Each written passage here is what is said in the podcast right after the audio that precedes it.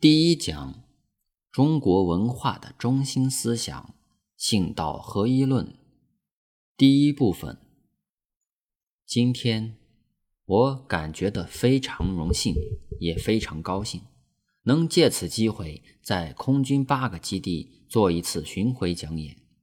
我最高兴同军人讲话，因为我们国家民族前途反攻复国的重大责任，主要就在我们军人身上。特别是空军，虽然在后方，实如在前线；虽在平时，亦如在战时。大后方社会平安和空军息息相关。我能来此讲话，自感无上兴奋。而且我们自大陆来到台湾，一切进步中最大的进步就在军方，尤其是一般军人对于学术知识方面的追求。这种风气已表现了很好的成绩，这是大家公认的事，亦是向所未有之事。我当先向诸位亲致十分诚恳的敬意。在去年，蒋公提出了复兴中华文化的号召，这是民国创建以来一件最可喜的大事，其中具有极深刻的意义、极重大的价值。我们可以说。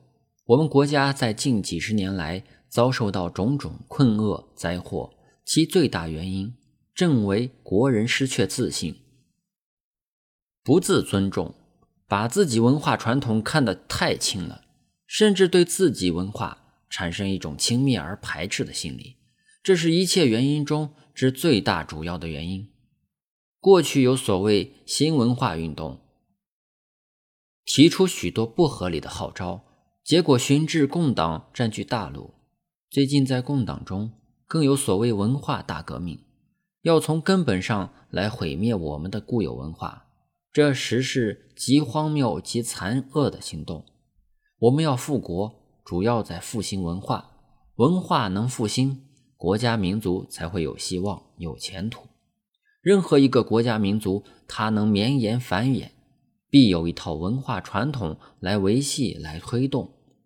倘使一民族本身无文化，专待学别人，其前途必有限，其希望已黯淡。我们是自己有文化，而且这一套文化又发展的很深厚、很博大、很精密，深入人心，牢不可拔。一旦要全部丢掉去学他人，其实更难。所以我们必须自尊自发。大家一致同心来响应复兴中国文化这一伟大号召，这是有关国家民族将来前途最基本所在。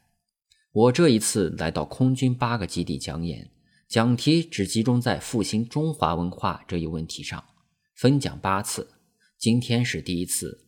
希望此八次讲演能有一个系统来表达我个人对此问题的看法。